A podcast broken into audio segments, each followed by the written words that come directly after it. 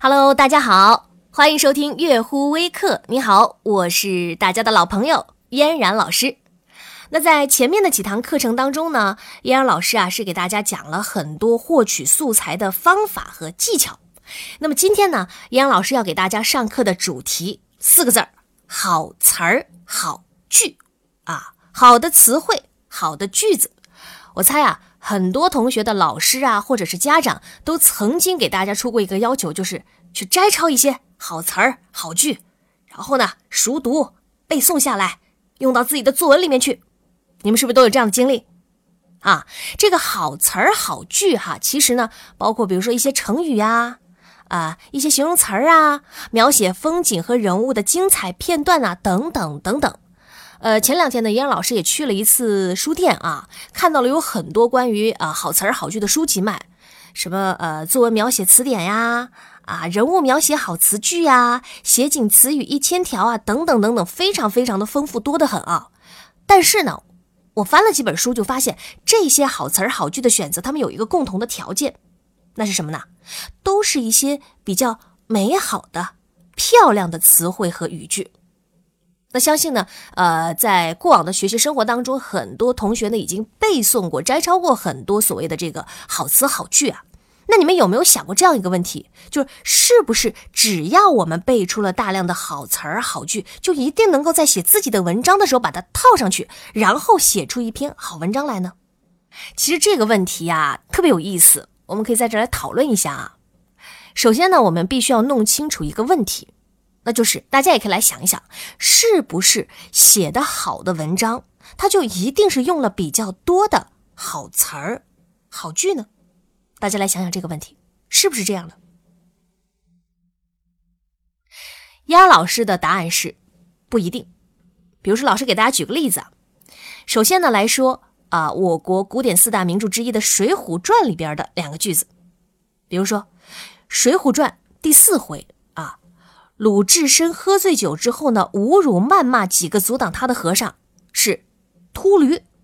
哎，在第五回当中呢，他又大骂刘太公：“老驴休慌，不怕你飞了。”呃，又比如说啊，四大名著的另一本也是很多同学特别喜欢的《西游记》当中哈，呃，看过的同学大家来回忆一下，这个孙悟空在全书当中啊，基本都是叫玉皇大帝叫什么？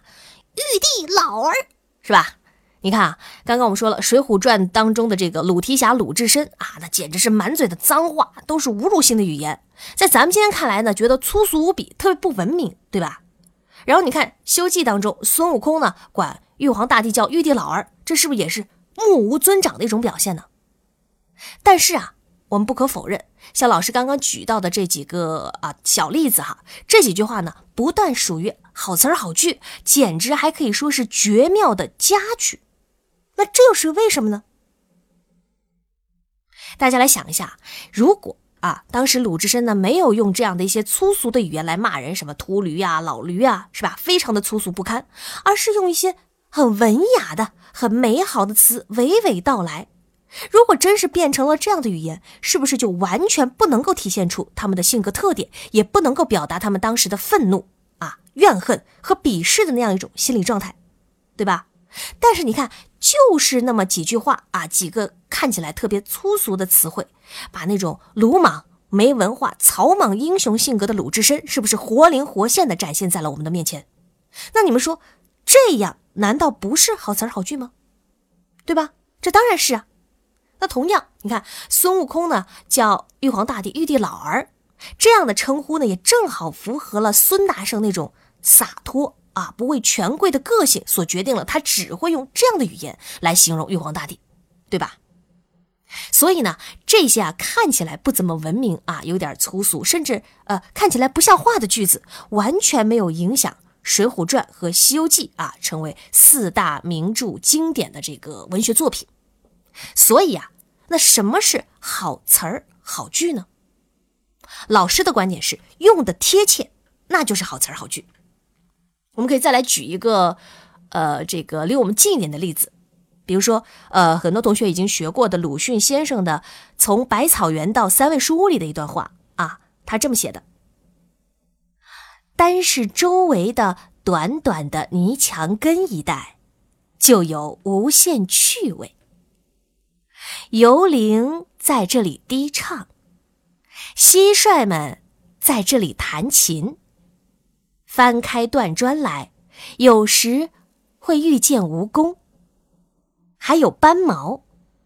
倘若用手指按住它的脊梁，便会啪的一声，从后窍喷出一阵烟雾。哎，刚刚呢，这短短的一段话啊，其实呢，就是把鲁迅先生啊小的时候在泥墙根下啊听到的、看到的，哎，还有他动手找到的、发现那些东西，一一记录下来、写下来。其实大家呢，仔细的啊回顾一下老师刚刚跟大家说的那一段话，他也没有用到什么优美的词语，但是就是这么朴实无华的几句话，那就是本文佳句了。你看几句话就描写清楚出了一个非常有趣的场景，是吧？把百草园呐描写活了，特别生动，特别有趣，对不对？所以啊，并不是说只有那些美好的、漂亮的语言才是好词好句。大家呢应该认识到这样一个观点啊：只要是呃很好的表达了文章的主题、人物的性格、风景的特点。或者是内心的独白的词句，哪怕呢它不是那么的美丽，那都有可能啊会成为好词好句。那嫣然老师呢，啊，在这个平常啊就发现有些同学啊在写文章的时候有个这样的情况，他不是根据内容的需要，也不是说考虑到表达的需要，而是就是莫名其妙的无端的堆砌了很多啊优美的漂亮的所谓的那种好词好句，表面上看来呢。文章使用的词语啊，非常的丰富啊，句式也特别漂亮，但是实际上呢，不一定是一篇好文章，因为大家要记住，堆砌词藻有的时候啊，也是写文章的大忌。那这样，我们从这个实际运用的角度来看，比如说，我们从中高考作文阅卷的角度来看一看，分析一下。啊，跟大家介绍一下，一般呢，这个中高考作文阅卷的第一步啊，就是看看你文章的开头。啊，然后呢，就是看段落，段与段的衔接怎么样，再然后呢，就是看你的结尾。如果呢都没什么问题的话呢，基本上啊就能够到八十分。那你看，八十分都过去了，还没有说到说我要去看看你文章里有没有好词儿啊，有没有好句。老师啊，一般呢是会在这样大致的看完之后呢，对你的文章首先有个基本的认识。如果他感觉呢，哎，这个文章啊。还挺好的，这个时候他就会稍微仔细的再看一下你的文章，啊，是不是思想内容深刻呀？篇章结构完整啊？还有角度是不是新颖啊？表达形式是否多变呀？语言文字是不是优美啊？卷面是不是工整？等等等等，因为啊。可能很多同学不知道哈，依然老师要跟大家说，就是一般来说啊，在中高考作文阅卷的过程当中，整个这个过程得在两分钟左右完成。两分钟有多长？大家可以自己啊，在课后自己去感受一下，看看你用两分钟看完一篇文章，大概是一个呃什么样的速度啊？刚刚呢，老师啊是给大家介绍了五六个点啊，就是老师可能会再稍微仔细看一下你文章过程当中所要关注到的，比如说啊，语言是否优美。有这么一条，对吧？这个呢，可能就是啊，我们说的这个优美有好词好句。可能有同学说，老师，那你看，那不是还得看好词好句吗？是，老师是说，可能呢，老师在仔细观看你文章的过程当中呢，会关注你的语言文字是不是优美。但是你有没有注意到分值是多少呢？是吧？刚刚说结构的时候已经占掉了八十分，那这剩下的只有二十分，而且是包括了五六个点。那你想想，这五六个点你都得做得很好了，老师呢可能才会给你加上那么十几分啊，达到九十多分。如果呢想给你加到满分二十分，还得跟其他老师一起合议，看看能不能把这个二十分满分都给你。啊，刚刚说了这么多，都是一个呃当了十几年高考阅卷组的组长的透露给嫣然老师的，所以呢算是呃内部消息跟大家来分享一下，大家自己知道就好，好吧？呃，所以呢，从这个分数的比重上来看，这个好词儿好句的占比呀，非常的小。呃，燕老师大概算了一下，可能也就是，呃，你整个作文分数的差不多这个二十分之一，而基础的东西呢，占了八十分。所以这告诉我们什么道理啊？就是说，作文的基础扎实这样才是王道。你首先要保证在基础扎实的情况下呢，然后再去把文章写得优美、写得深刻，才能够得到高分。所以啊，从分数的占比上来合理分配我们作文学习的时间，这样呢才是科学的，才是正确的道路。那可能有的同学就想问了，那老师，那你说作文基础方面有哪些内容呢？嗯，老师跟大家介绍一下，这个作文基础方面呢，包括了句子、段落和篇章。呃，小学阶段，也就是第一段一到二年级的时候，哈，需要掌握的是十种句式。等到你中段啊，到了三四年级的时候呢，可能需要掌握十种句式。等到再高一点，就是五到六年级的时候呢，需要掌握的是八种篇章和两种文体的转换。那这个内容呢，是已经由我们月湖微课和教育国培计划专家、小学语文学科带头人张赛琴老师呢，已经是呃录制了完整的小学生体系作文的视频。大家在课后呢，也可以去看一看这个视频呢，价格也不贵，一到二年级啊，两年所有的这个作文基础方面知识的介绍，只要两百九十九块钱，可以说是非常的划算。呃，老师说了这么多呢，还是想跟大家来强调一点，就是千万不要小看作文基础的训练。老师现在教的很多学生啊，就发现有的中学生哈，连低中段的这个句子和段落他都没有掌握好，于是啊，就导致后来的阅读理解成了他们考试当中的一个大难题，一个大问题。阅读理解，可能我们从字面上理解啊，看起来好像考的是读。是吧？阅读理解嘛，实际上老师和你们说，他考的是写，记住了，大家一定要明白啊！阅读理解实际上是考写的。好，我们再继续说回来啊，说回这个好词好句，继续来讲这一个点。呃，可以说世界上一切词句呢，它都是文章的建筑材料。但是至于啊，你作为一个建筑师，是吧？我们做个比喻嘛，你作为一个建筑师，你用什么样的建筑材料来建设你的文章，表达你的意思呢？其实是没有什么说呃特别的一定的限制，一切啊都取决于你。比如说你的感情、你的观察角度，还有你的心理感受等等等等。就好像很多同学这个小时候玩的那个七巧板一样，当你语言运用的基础掌握好了，接下来呢啊你就能够比较自由的来进行一个组合了。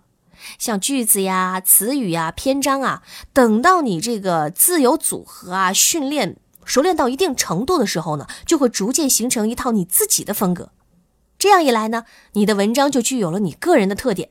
这个就是我们学习写作的真正目的了。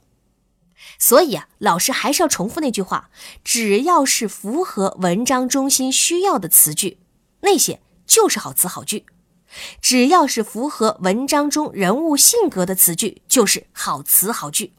还有就是，只要是符合你要表达的意愿的词句，就是好词好句。记住这三点了吗？哎，好词好句的三个要点，老师再来重复一下啊。只要是符合文章中心需要的词句。